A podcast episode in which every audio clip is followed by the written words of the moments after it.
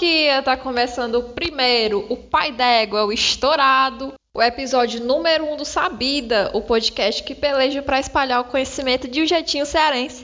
Solta a vaia, menino! Yeah! Tá com pau, yeah! Meu povo, bora se aproximando. Pegue sua água, pegue seu café, pegue sua creme crack, que o tema hoje é fungos espritados e onde habitam.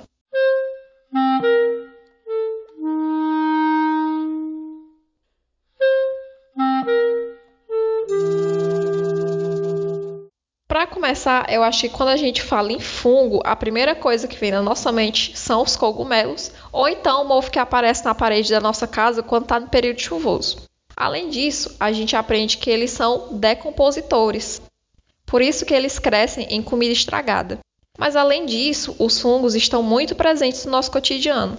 Eles podem ser utilizados para produzir alimentos, que nem o pão, a cerveja, o vinho, só coisa boa. Ele também pode ser usado para produzir remédios, que nem os antibióticos. O exemplo mais clássico é a penicilina. E também eles podem causar alergias ou doenças que nem a candidíase. E mesmo com tudo isso, a gente não imagina que tem muito mais coisas sobre os fungos. E é sobre isso que a gente vai falar hoje. Os fungos que eu vou falar hoje, eles têm um estilo de vida, assim, digamos, diferenciado do que a gente está acostumado a ver. Porque eles são extremófilos, Vanessa, que diabo é extremófilo? Seres extremófilos são aqueles que vivem em condições extremas. Essas condições podem ser com relação ao pH, que o ser vivo ele vai crescer num ambiente que tem um pH muito ácido ou muito básico. Pode ser com relação à radiação, que ele vai crescer num ambiente que tem muita radiação solar. Ele pode ser com relação à concentração de sal, que vai ter baixa concentração ou alta concentração. E no caso dos que eu vou falar a seguir, é, com relação à temperatura, que eles vão crescer com temperaturas muito altas ou muito baixas. Meu povo, agora imagine aí o deserto do Atacama, que fica lá no Chile.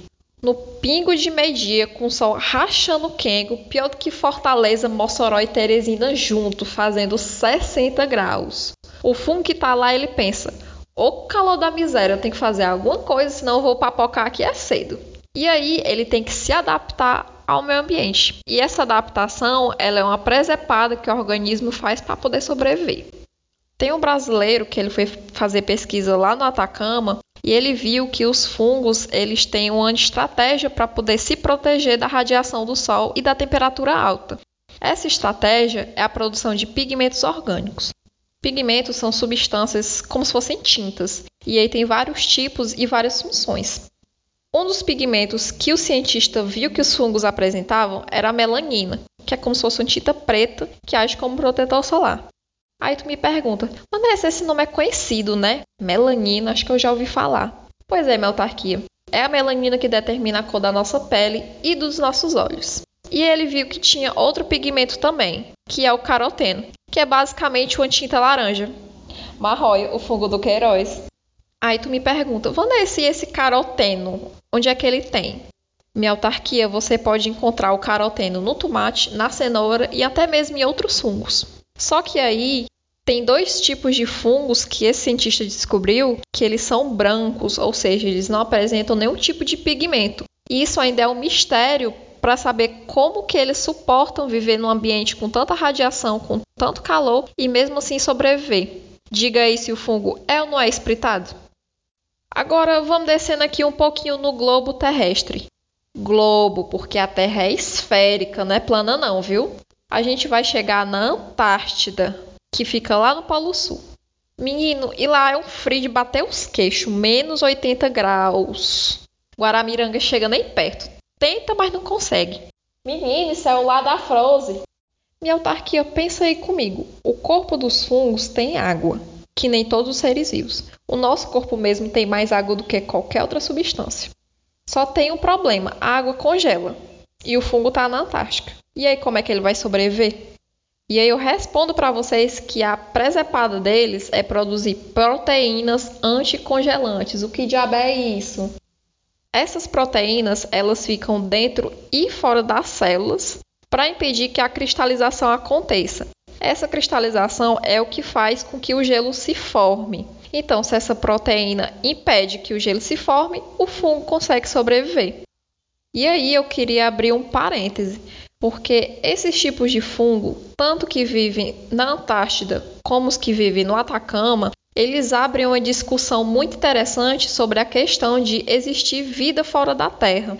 Porque os planetas ou as luas que possivelmente têm vida ou são muito quentes, como é o caso de Marte, que a gente pode comparar com Atacama, ou são muito frios, que nem no caso da Lua Encélados, que a gente pode comparar com a Antártida. E aí, pesquisando esses seres que vivem em condições tão extremas, os pesquisadores eles podem imaginar como é que se daria a vida fora da Terra. Olha só que massa. Lembrando que ambas essas pesquisas foram feitas por universidades públicas brasileiras, viu? E ainda tem gente querendo cortar a verba da educação. Sei não, viu? E agora, saindo desses ambientes extremos, eu vou mostrar para vocês uns fungos que têm umas estratégias de sobrevivência muito marmotosas. O primeiro que eu vou falar vai ser os fungos nematófagos. Que diabo é isso?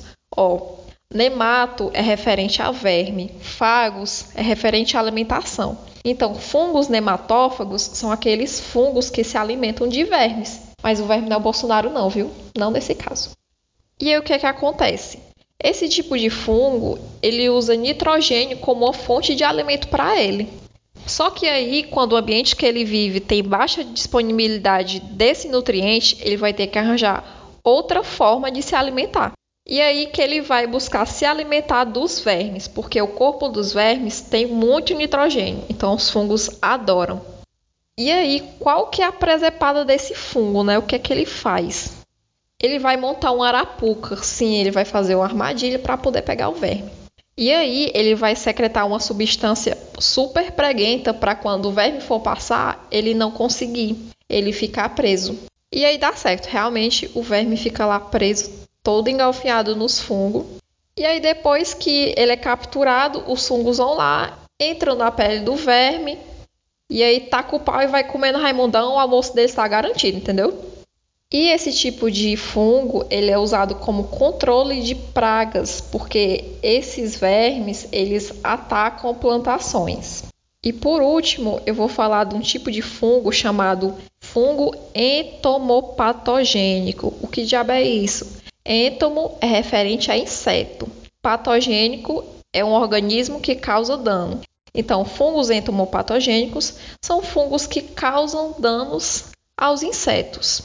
Esse tipo de fungo, eles se alimentam da carcaça das formigas, das vespas ou das abelhas. Porque essa carcaça, ela contém quitina, que é uma proteína que eles gostam demais. Que nem tem gente que gosta de carne, que é uma proteína. Pois é. Esses fungos, eles vivem em florestas úmidas. E nas florestas úmidas, a gente sabe que tem muito inseto, então é um paraíso para eles. Mas aí, qual que é o diferencial desse fungo, né? Vamos aqui pegar o exemplo da formiga. Ele vai entrar no sistema nervoso da formiga. Atenção, esse fungo transforma a formiga em zumbi. Mulher misericórdia. E aí depois que esse fungo ele entra no sistema nervoso da formiga, ele vai controlar ela para que ela vá para um ponto alto da floresta. E aí quando a formiga chega nesse ponto, o fungo vai matar a bichinha.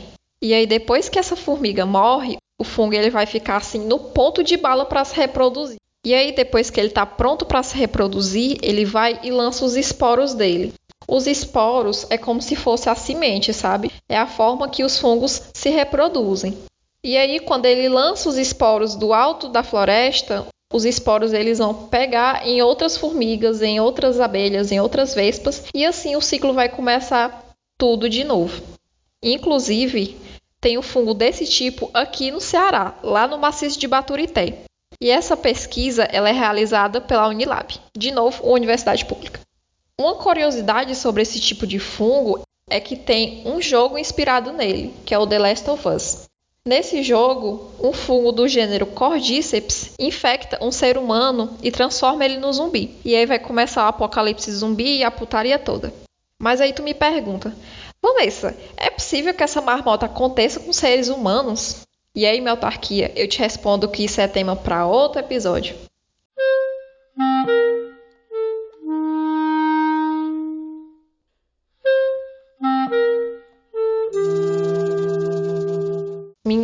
Foi muita coisa que a gente viu, né? Pense, a gente viu que era organismo extremófilo, o que é um pigmento orgânico, o que é uma proteína anticongelante, o que é um fungo entomopatogênico, o que é um fungo nematófago. É corra demais, menino. Pelo amor de Deus, meus neurônios estão cansados já. Mas principalmente a gente viu o porquê desses fungos serem tão espreitados. Lembrando que os fungos, além de serem muito danados, eles são seres vivos muito importantes para a manutenção do equilíbrio na Terra. Por isso que ele está presente em vários ecossistemas.